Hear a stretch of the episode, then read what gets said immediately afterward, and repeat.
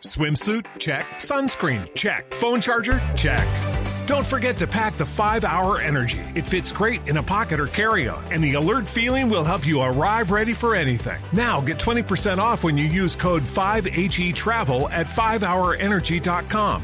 Expires April 30th. One time use only, not valid with other discounts. Remember, visit 5hourenergy.com and use code 5HE Travel to save 20%. Los personajes, las historias, las anécdotas, las confesiones, las noticias, todos los temas puestos sobre la mesa. Aquí comienza Mesa Blue.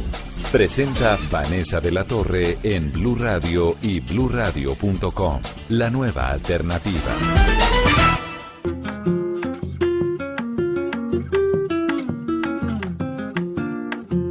Una gota de agua, una noche, una luna nueva me hace recordar. Siendo el pensamiento una cosa volátil, yo no sé por qué no te puedo olvidar, olvidar. ¿Para qué olvidar? ¿Para qué olvidar esos momentos lindos? Olvidar. ¿Para qué olvidar? ¿Para qué olvidar esa felicidad? Mi invitado de hoy en Mesa Blue es Pedro Medina. Pedro es un hombre que cambió por completo su vida y que quiere además cambiar el rumbo de Colombia e incluso América Latina. Pedro era ejecutivo, era el presidente nada más y nada menos que de McDonald's en Colombia. Creo que todos sabemos lo que es McDonald's y fue el pionero en traer precisamente a McDonald's aquí a nuestro país.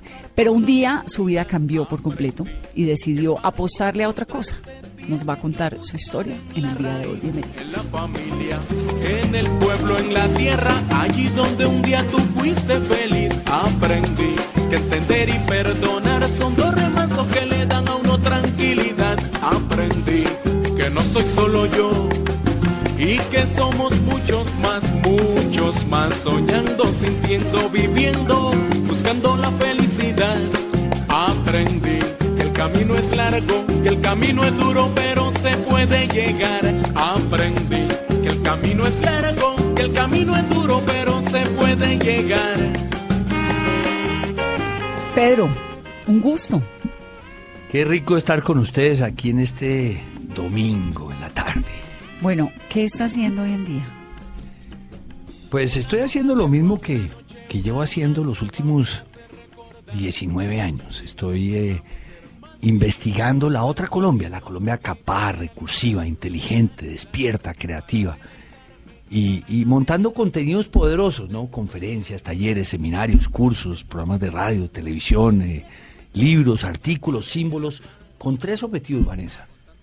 Autoestima, autoestima colectiva, cómo nos vemos, capital social, cómo nos relacionamos y mercadeo, cómo aprendemos a contar nuestro cuento. Bueno, y usted de eso sabe un montón, porque traer a McDonald's a Colombia tuvo que haber dejado una experiencia administrativa y de manejo de personal muy grande. ¿Más de mil empleados alcanzó a tener usted McDonald's? Sí, 1.250 empleados llegamos a tener. Fuimos el empleador más grande de estudiantes universitarios del país. En, Eso, ¿en, qué año llegó McDonald's a Colombia? Abrimos el 14 de julio del año 95 el primer restaurante y abrimos 10 restaurantes los primeros 12 meses. La apertura más rápida que ha hecho McDonald's en el mundo. Y entonces usted era el ejecutivo de saco y corbata, sueldazo, me imagino, trabajo de cuántas horas al día. Uy, 80 horas a la semana fácil y, carro con guardaespaldas y carro blindado y todo ese, todos esos armatros, todos, todos esos todos esos temas. Sí, ese agite que le deja a uno mucho, muy poco tiempo para vivir, mm, ¿no? Así es. ¿Y cómo llegó a ser la cabeza de McDonald's en Colombia? ¿Qué había hecho en su carrera profesional? Pues eh, arrancó el tema a los 18 años, cuando conocí un personaje, yo estaba estudiando en la Universidad de Virginia, y conocí un personaje, Jim Bradshaw, presidente de la Asociación de Exalumnos de la universidad. Y él se volvió un mentor mío. Y me, me preguntó un día, ¿usted qué sueña estar haciendo a los 35 años? Yo la verdad no tenía ni idea. Pero el hecho de que el tipo me había preguntado me motivó a pellizcarme el trasero, me fui a las montañas de la universidad con un galón de agua, un esfero y un cuaderno Dije, no bajo hasta que tenga sueños claros escritos. Y me forcé a escribir mis sueños.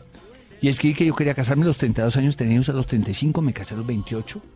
Dos meses después quedamos esperando a mi, hijo mayor, hoy día tengo tres hijos espectaculares. Y el otro sueño era que yo a los 35 quería estar manejando una empresa donde pudiera tener contacto constante con el público y ser una influencia positiva sobre mucha gente. Entonces ahí nació el tema con ese sueño. Luego eh, Jim se volvió un mentor mío y, un día me, llamó a los 32 años. Me dijo, Pedro, acabo de estar en Filipinas con Carla, que es la esposa, y estuvimos eh, hablando con la persona, estuvimos almorzando con la persona que maneja McDonald's en Colombia, en, en Filipinas, y nos contó que McDonald's quiere abrir en Colombia. Apenas el tipo me dijo eso, todos, todo conectó. Me dio un nombre y un teléfono. Y yo perseguí a McDonald's durante dos años para lograr eso. ¿Hasta que lo consiguió? Hasta que lo logré. ¿Cuántos años? Eh, ¿Cuántos años? En eh, McDonald's. Siete años. Siete, años. Y obviamente, bueno, la expansión, el éxito, todo eh, funcionaba perfectamente. Era un ejemplo. La revista Forbes, pues habla, obviamente, de McDonald's como una de las empresas con más crecimiento y un potencial económico enorme. ¿Y qué pasó? ¿Cómo pasa uno de McDonald's a Chuachi? Ese es, ese, ese es un cambio bonito. Pues eh, quizá todo empezó cuando yo me empecé a dar cuenta que mis días buenos en McDonald's eran los días que yo daba curso en McDonald's. ¿Usted daba qué? Como unos emprendimientos. Sí, no, cursos, cursos de McDonald's, como parte de. Sí, McDonald's tiene muchísimos cursos y a mí me encantaban los cursos. Y los días que yo enseñaba en los Andes eran mis días buenos. Y me empecé a dar cuenta que para mí revisar estados financieros todo el día, tenemos un día de revisión de estados financieros, me tenía que llenar de tinto, me tenía que, que eh, o sea, me, daba mucha pereza eso. Empecé a darme cuenta de eso, ¿sí? Y ahí empieza uno como a procesar y a ver, bueno, y esta vaina así es. Luego me encuentro en una clase con 39 estudiantes, ingenieros industriales. Año 99. Les pregunto, ¿quién de ustedes se ve en Colombia en 5 años? 12 alzaron la mano. Le dije a los otros 27, ¿y ustedes qué? Me dijeron, díganos ¿por qué nos quedamos en Colombia? Y era ese año 99, el año en que se descuadernó el país, el, peor año de nuestra historia. Y yo no fui capaz, Vanessa. Yo, yo les dije, pues, eh, eh, el café y, las esmeraldas y, los dos mares y, las flores. Y no se me ocurrió más nada. Y un profesor sin argumentos, pues, no sirve para un carajo. Me sentí frustrado.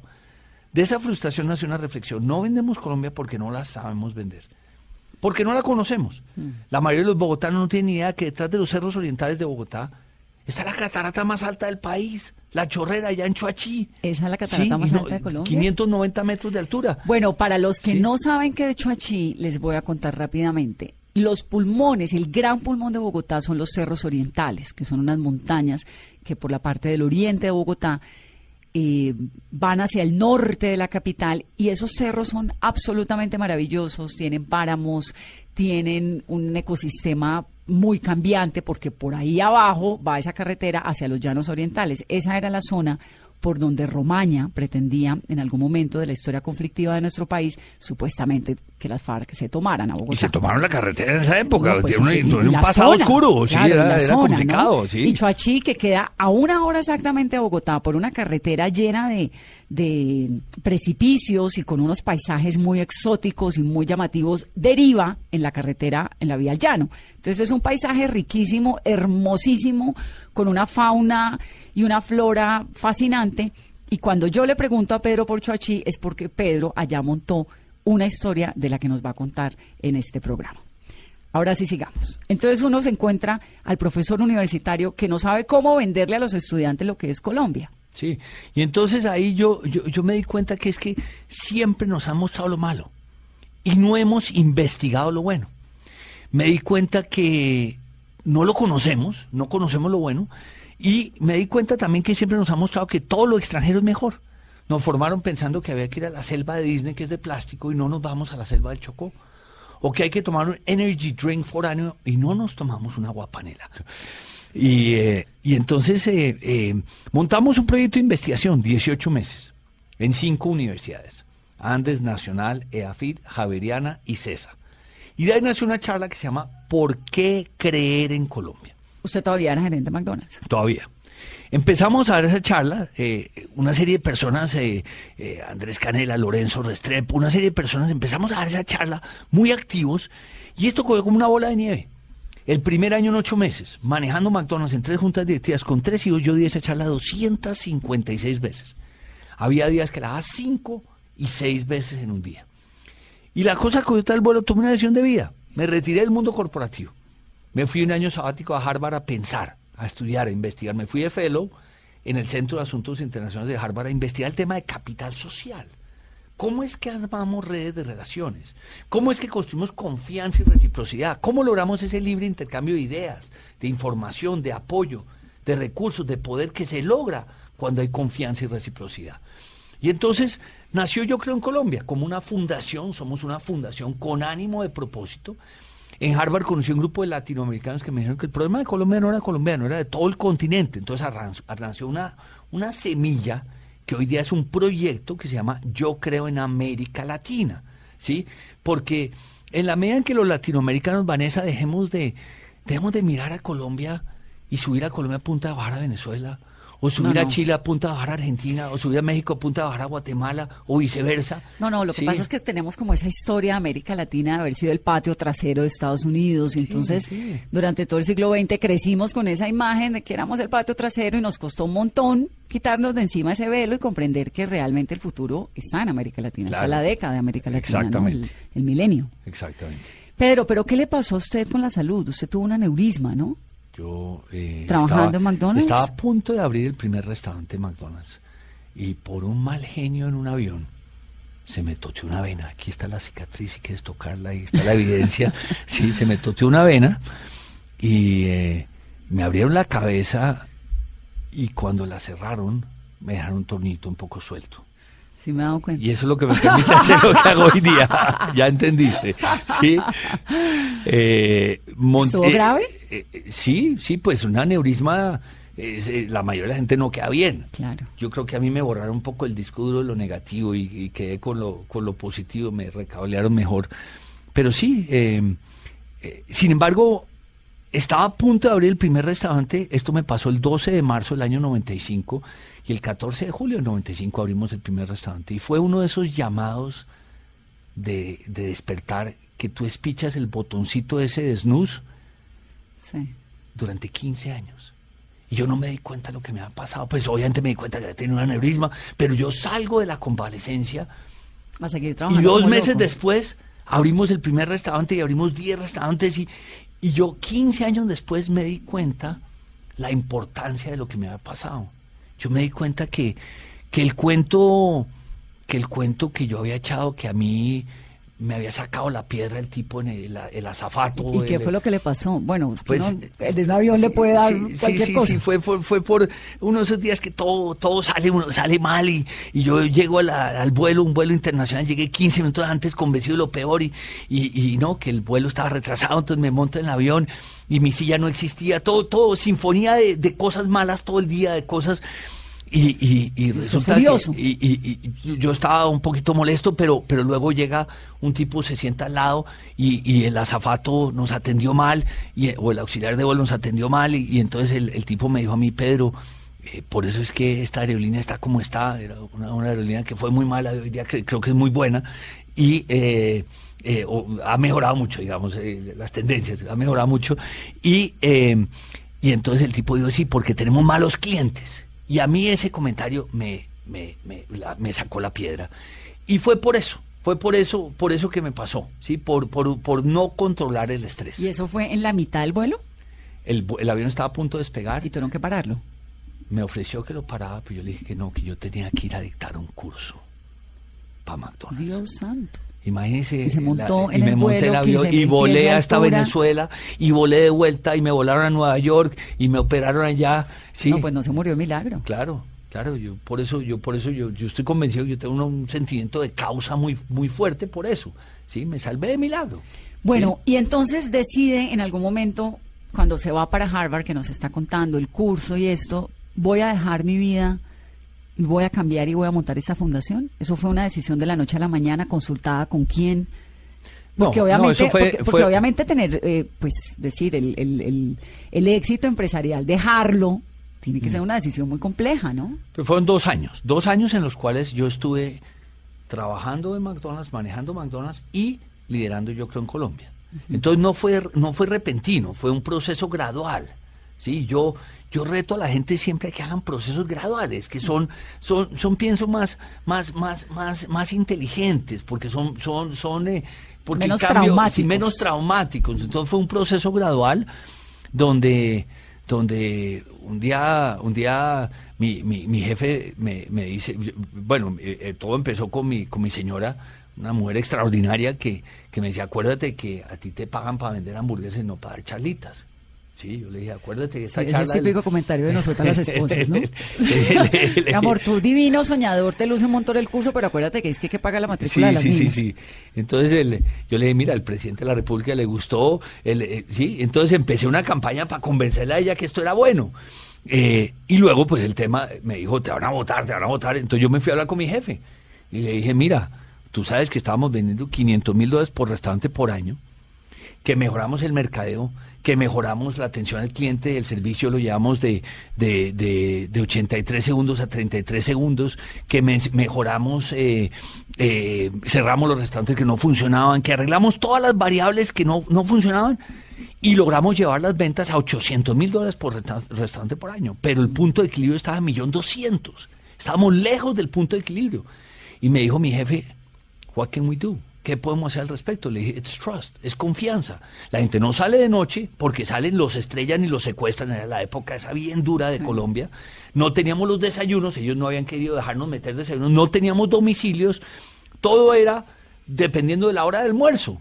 Y entonces no- no, me dijo, le dije, it's trust. Me dijo, ¿y qué puedes hacer al respecto? Le dije, déjeme le muestro lo que yo estoy haciendo.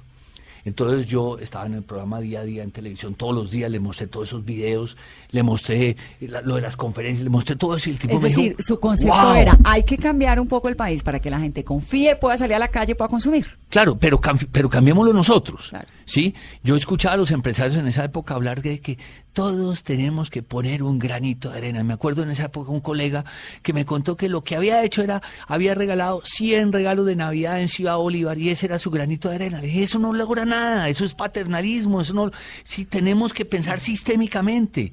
Entonces, yo partía de una premisa y era lo, lo- lo de Hirschman, Alfred Hirschman, economista de Princeton. Él estudió a Colombia en la década de los 50 y acuñó un término para Colombia que era la fracasomanía. El discurso subyacente, autoflagelante, poco propositivo, no estratégico, que se vuelve una barrera no económica al desarrollo. Entonces yo empecé a ver, nosotros sufrimos de eso. Entonces, ¿qué hay que hacer? Hay que cambiar el discurso. Ahora, nadie decreta un cambio de discurso. Un presidente de una empresa un día me dijo, yo quiero que usted me le cambie el chip a mi gente. No. Yo dije, su gente no es un celular. Uno no puede inspirar, uno, uno puede inspirar el deseo de cambio de la gente, pero uno no puede cambiar el chip. Entonces, me di cuenta de eso. Entonces, ¿cómo inspiramos el deseo de cambio de la gente? ¿Sí? ¿Cómo contamos una historia de Colombia diferente, creíble, real, no, no un carretazo? ¿Cómo armamos esa historia? Entonces, eso, eso fue la charla de Yo creo en Colombia, ese primer año. ¿Y qué le dijo el jefe? El jefe me dijo, keep doing this. Fantástico. Adelante, sí, yo ahí le dedicaba 25% de mi tiempo a esto. Y yo le dije a él, yo le estoy dedicando 25% de mi tiempo para arreglar el entorno, porque el entorno está roto. Y el tipo me dijo, keep doing this. Cuando ya le estaba dedicando 60% de mi tiempo, entonces volvimos y nos sentamos. Y él me dijo, ¿usted qué quiere hacer? Y hay un caso muy interesante que se usa en programas de MBA en Estados Unidos que se llama el caso Pedro Medina y habla de esto. What, what can you? ¿Usted qué quiere hacer? Y entonces yo le dije, la verdad es que este proyecto me capturó. La verdad es que yo quiero dedicarle el resto de mi vida a esto. Pero no quiero soltar la conexión con McDonald's, uno tratando de aferrarse a la seguridad. Claro. Entonces me dejaron como consultor externo durante dos años, me prepagaron la consultoría, eso me permitió irme al año sabático en Harvard y regresé con una mano adelante y una mano atrás. Todo lo que saqué de McDonald's quedó Me ahí. Me lo invertí, porque fue una buena inversión. Sí, fue un año espectacular. Y regresé y empezamos a dar las conferencias. Yo había dado 256 conferencias antes de irme a Harvard, todas gratis. Me han pagado la número 257, que fue Colseguros que me pagó 500 mil pesos. Yo me dijo, ¿cuánto vale su charla? 500. Y me lo pagaron fácil. Mi secretaria de McDonald's dijo, ve, debió haber cobrado más. Entonces, pero yo, yo, yo ya me he dado cuenta, oiga, la gente está dispuesta a pagar por esto. Hoy día, 19 años después, somos una fundación totalmente autosostenible, cumplimos 20 años el año entrante, no, no tenemos respaldo de una empresa, no hacemos proyectos, no hacemos fundraising, no, no hacemos bazares ni rifas. Somos totalmente autosostenibles a partir de las conferencias, talleres, seminarios, cursos y asesorías que hacemos. Y ahí entra la historia de la Minga Sostenible, que es sostenible con el medio ambiente, que es este lugar en Chuaché, Cundinamarca, donde Pedro tiene su casa, su vida. Voy a hacer una pausa en esta conversación de domingo y al volver, ¿cómo es ese equilibrio entre haber trabajado en McDonald's, esto a punta de papa frita, nuggets y hamburguesas, a ser una persona completamente saludable hoy en día? Mm, ¿Qué, son esas ambivalencias? Maravilloso. así, volvemos. Solo quiero navegar mar adentro. encontrar las islas de mis ancestros.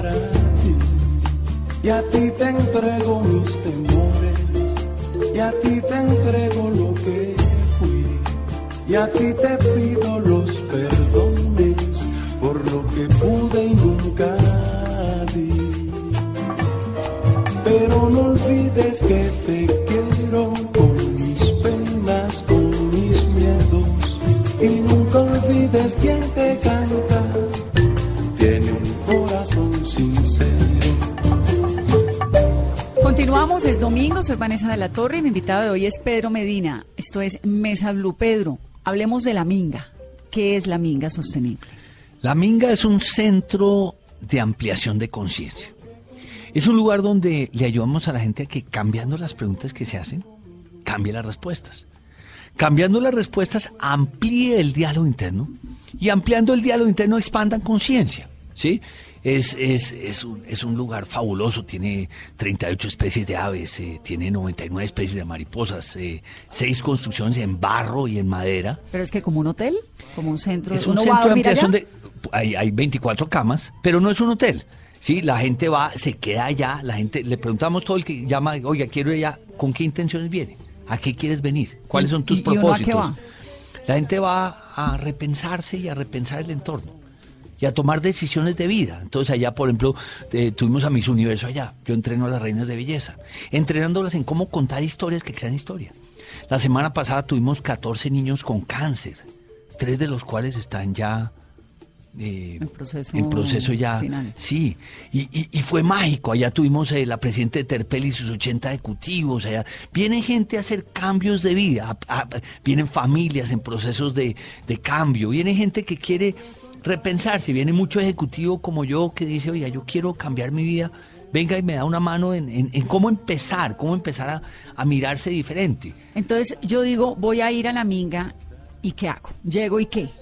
me dan eh, sopa de tomate y me ponen a comer tofu todo el fin de semana. No, te ponemos a hacer nada. Allá todo es opcional. Allá no toca, no toca, no toca hacer nada. Con todo el respeto, ¿no? No toca hacer nada. Allá llegas y al principio hay un umbral del riesgo. Entonces en el umbral del riesgo dejas todo lo que no te sirve. Si te atreves a decirlo en voz fuerte, magnífico. Entonces la gente llega y deja ahí lo que no le sirve. A mí, ¿Pero eso es con más personas? sí, a veces es con grupos grandes, a veces es una persona. O sea, depende, depende del grupo. Luego hay un túnel de transformación y ahí pasamos de la Colombia vieja, de la Colombia de lo que pasa es que, de la Colombia de las excusas. Lo que pasa es que en Colombia somos pobres, es que no, los colombianos no podemos trabajar en equipo, es que Colombia es violenta y corrupta, es que a la Colombia del qué pasaría si. ¿Qué pasa si nos damos cuenta que Colombia es el país más rico del planeta? ¿Qué pasa si aprendemos a compartir? ¿Qué pasa si cuidamos lo que nos pertenece a todos? ¿Qué pasa si ampliamos la visión? Y entonces pasamos de ese, lo que pasa es que el qué pasaría si, y luego llegamos a una decisión, ¿confío o no confío? Entonces ahí tú decides, si dices confío, puedes seguir, si dices no confío, entonces hay que dar otra vuelta por el túnel y hay que ver dónde estás, dónde estás dudoso.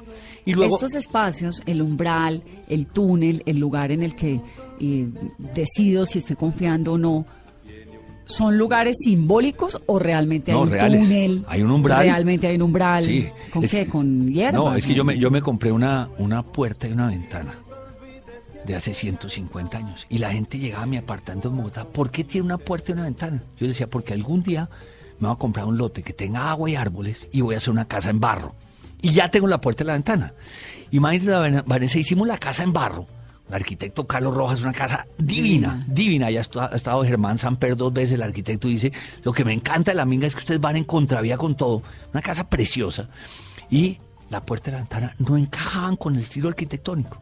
Las tuve contra un remolque ahí dos años arrumadas y un día dije, esto no aguanta, esto tiene una historia. Entonces hicimos el umbral del riesgo usando la puerta y la ventana. Entonces la gente entra por ese umbral del riesgo. Luego hay un túnel, es un túnel que está lleno de vegetación, ¿sí? Y que tiene estos avisos de, de lo que pasa es que y el qué pasaría si. Y luego llegamos a un puente. Y el puente es un momento de pensar en qué brechas me interesa a mí acortar en mi vida o en la sociedad. A mí, por ejemplo, me interesa cortar la brecha entre ciudad y campo. Por eso hacemos las jornadas de trueque, que la próxima es agosto 12, acortando brechas entre ciudad y campo. A mí me interesa cortar brecha entre pelo gris y pelo verde, entre los viejos y los jóvenes. Me interesa cortar una brecha entre los que sabemos que tú vales por tu capacidad de construir y los que creen que tú vales por tu capacidad de destruir. Entonces acortamos, entonces la gente dice, estas brechas me interesa cortarlas y luego ya entramos en forma a la finca. ¿Y todo este proceso de ingreso a la finca dura cuánto tiempo? Depende. Eso es un depende. día, una tarde, Ah, no, un- depende, depende del grupo. Si hay el tiempo, lo hacemos eh, una, una hora, algo así. Si no hay tiempo, lo hacemos en 10 minutos. ¿Sí? Depende del tiempo que la gente tiene disponible. Y es simbólico Sí, también. ¿no? sí, lindo. correcto. Entonces entro, listo, llegué. Entras, entonces hay dos caminos. Puedes ir por el camino de la conciencia o por el camino de la felicidad. Entonces tú escoges qué camino quieres seguir. Pero es que la eh, felicidad no puede ser consciente. Sí, claro. Sí, claro. ¿Y entonces Puedes, puedes irte por el? Prado también. Puedes irte por la mitad.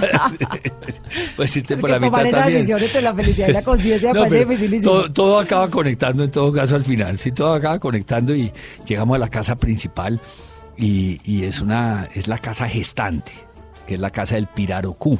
Todas las casas tienen un nombre de un animal eh, importante colombiano. El Pirarucú es el pez escamado de agua dulce más grande del mundo. Lo tenemos en Colombia. Llega a pesar 300 kilos.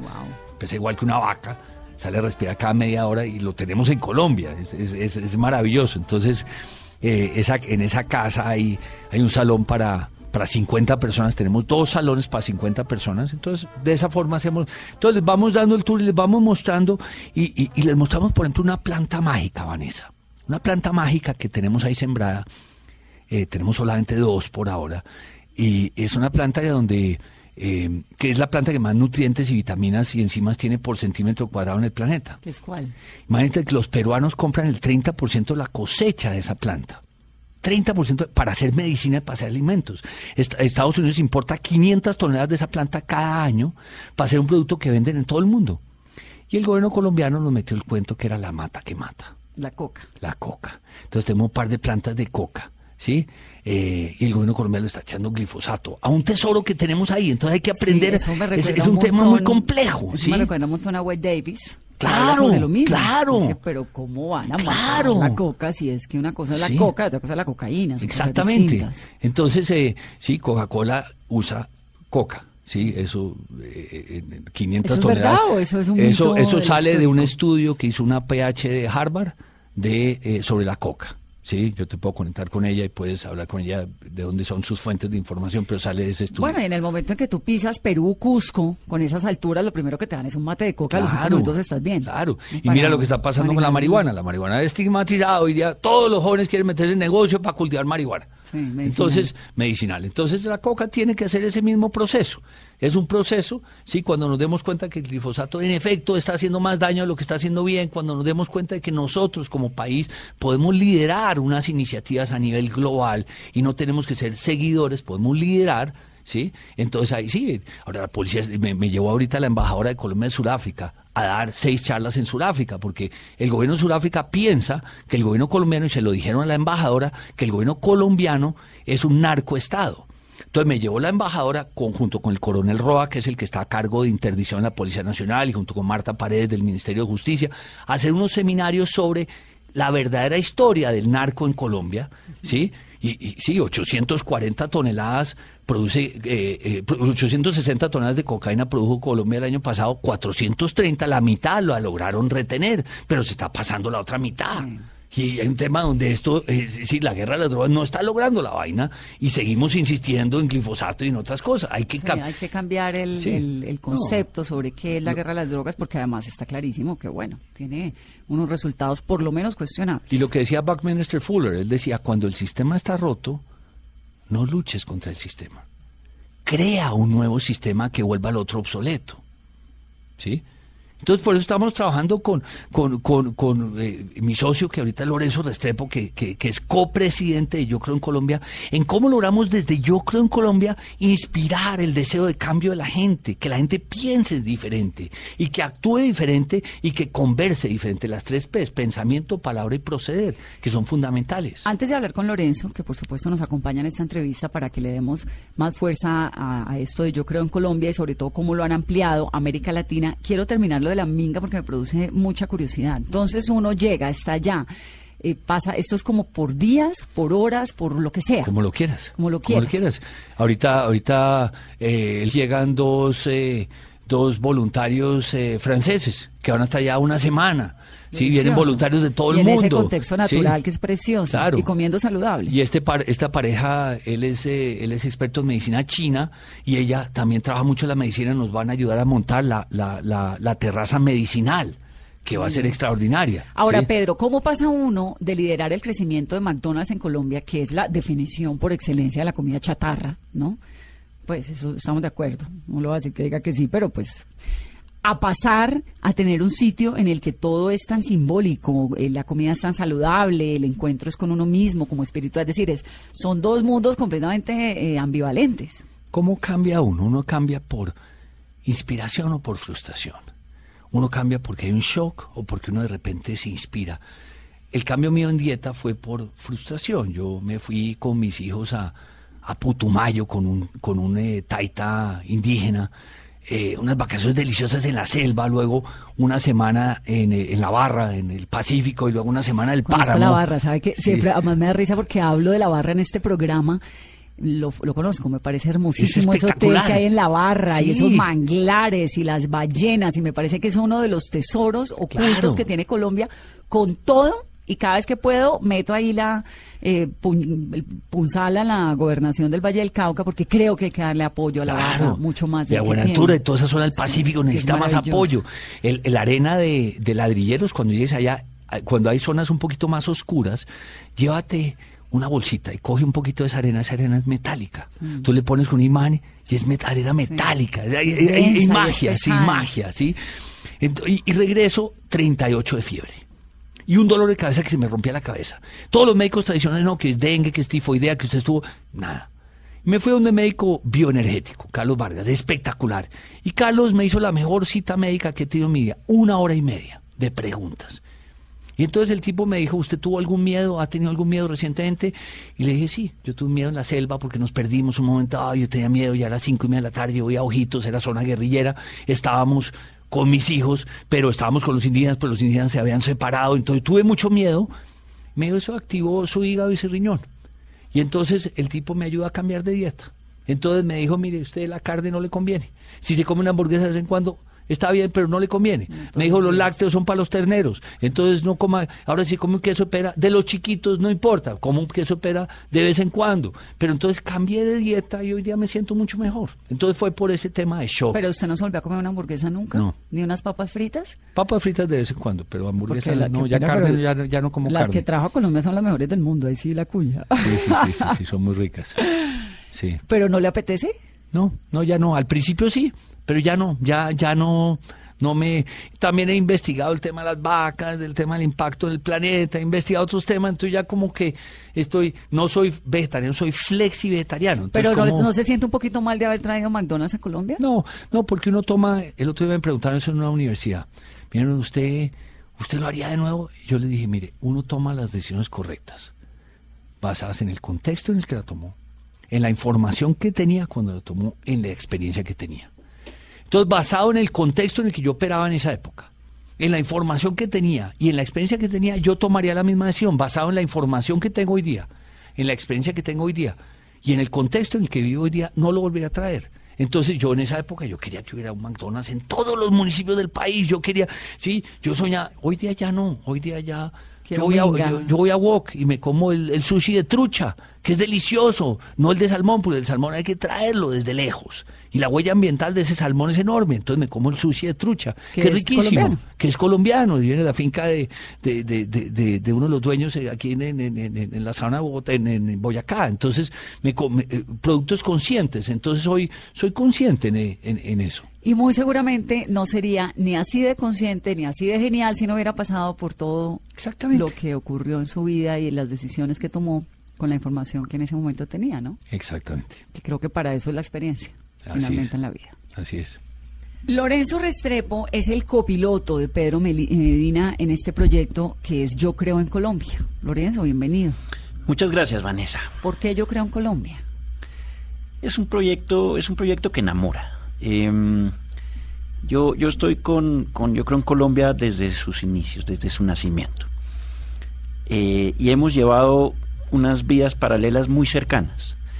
Em, y ahora que Pedro tuvo esa generosa propuesta de, de- de hacer esta, de este coliderazgo con Yo creo en Colombia, pues entendí que se juntan tres factores específicos que mueven mi vida.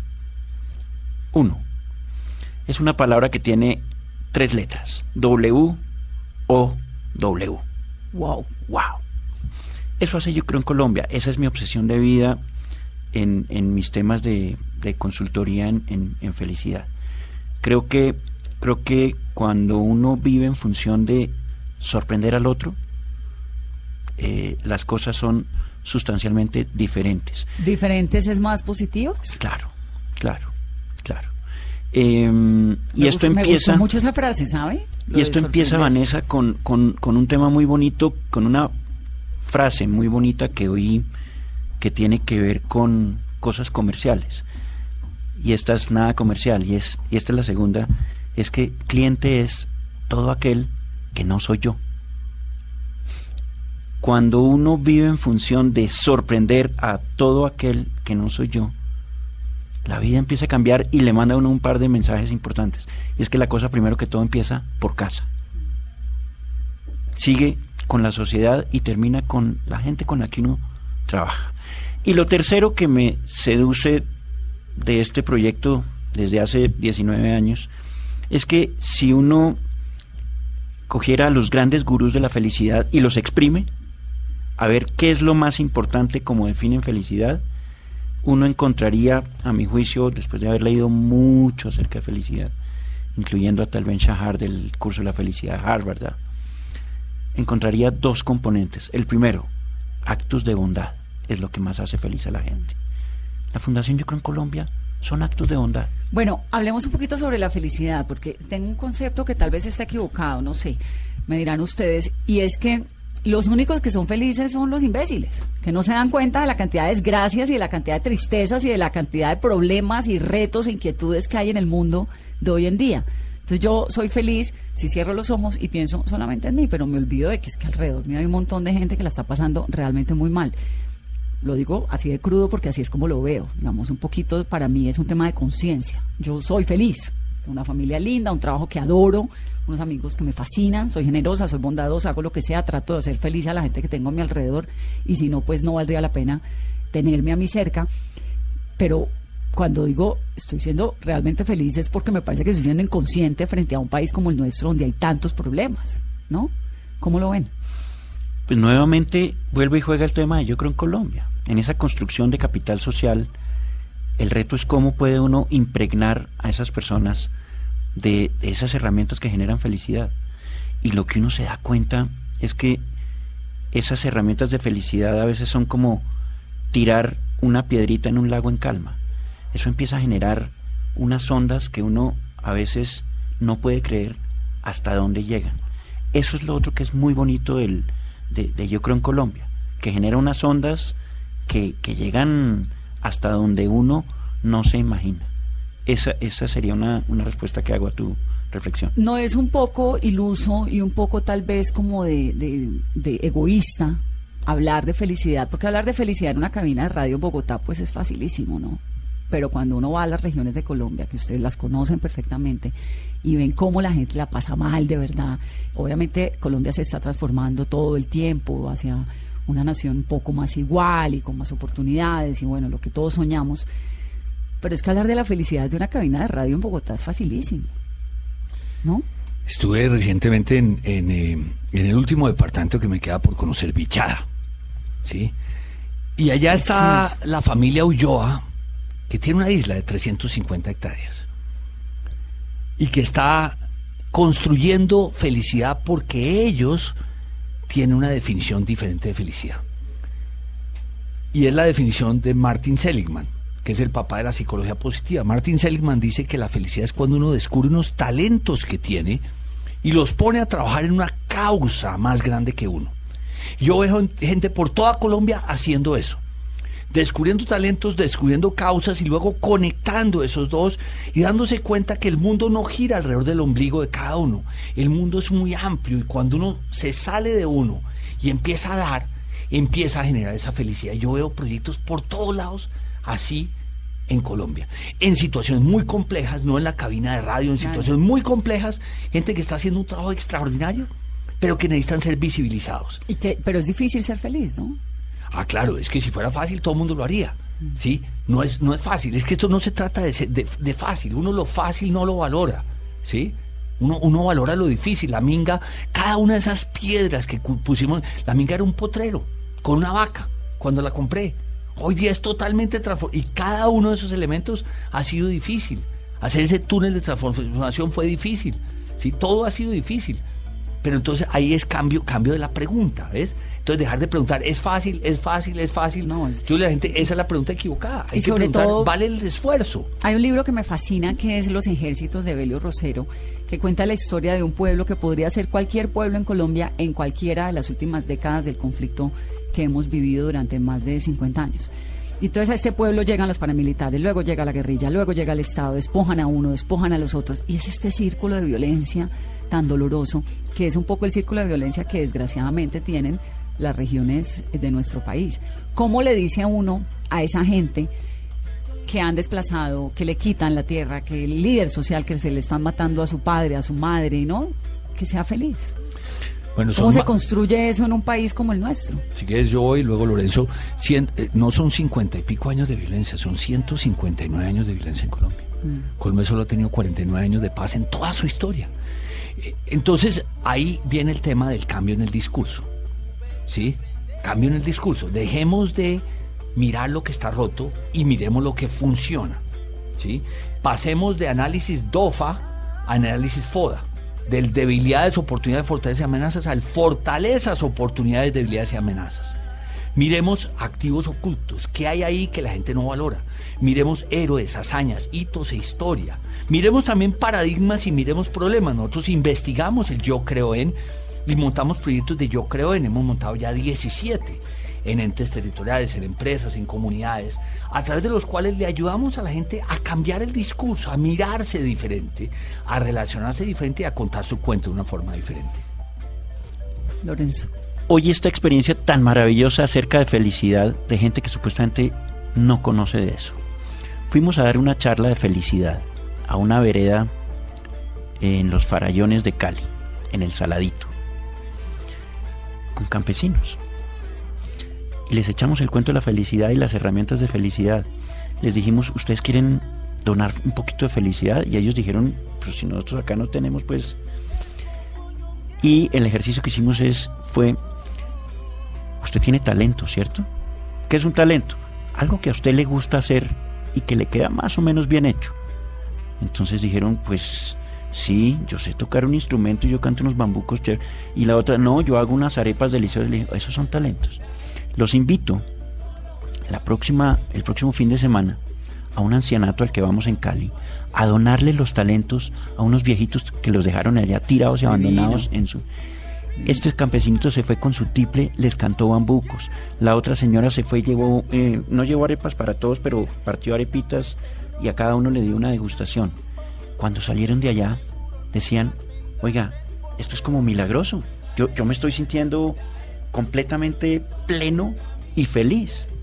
Esa es la felicidad. Se fueron felices. Pensaban que porque no tenían cosas materiales, no eran felices. Y los, la felicidad está en el uso de los talentos. En esos pequeños momentos de inspiración y de, y de en los que se siente uno útil Sí, para el mundo en el que está viviendo y por lo menos el alma le vibra un ratico. Sí. Pues me encanta la fundación. Yo creo en Colombia y ojalá podamos creer en Colombia. Y les pregunto todo esto porque eh, siempre me, vivo cuestionando un montón sobre cómo hace uno para seguir creyendo en un país que le rompe el corazón todos los días. Le toca a uno levantarse, reconstruirlo y seguir. Finalmente es el nuestro. Y es un trabajo diario. Y eh, síganos en el, en el Twitter. El, el Twitter mío es YCC Pedro y está en Instagram YCC Pedro. Y el Twitter de Yo Creo en Colombia es YCC Colombia. YCC Colombia y el Instagram YCC Colombia. Entonces, YCC Pedro, YCC Colombia. Es un trabajo diario. Este es un trabajo Y diario. es por Yo Creo Colombia, las correcto, iniciales. correcto, correcto. Sí. Un trabajo de todos los días. Gracias por haber venido a esta cabina. Lo seguimos. Recuerden que, recuerden que creer crea realidades. Sí, señor. Gracias, Vanessa. Pedro Lorenzo, gracias. A ti. Qué dicha, qué domingo de reflexión tan bonito. Gracias. Y a ustedes que tengan un muy feliz resto de fin de semana. Yo soy Vanessa de la Torre y esto es Mesa Blue.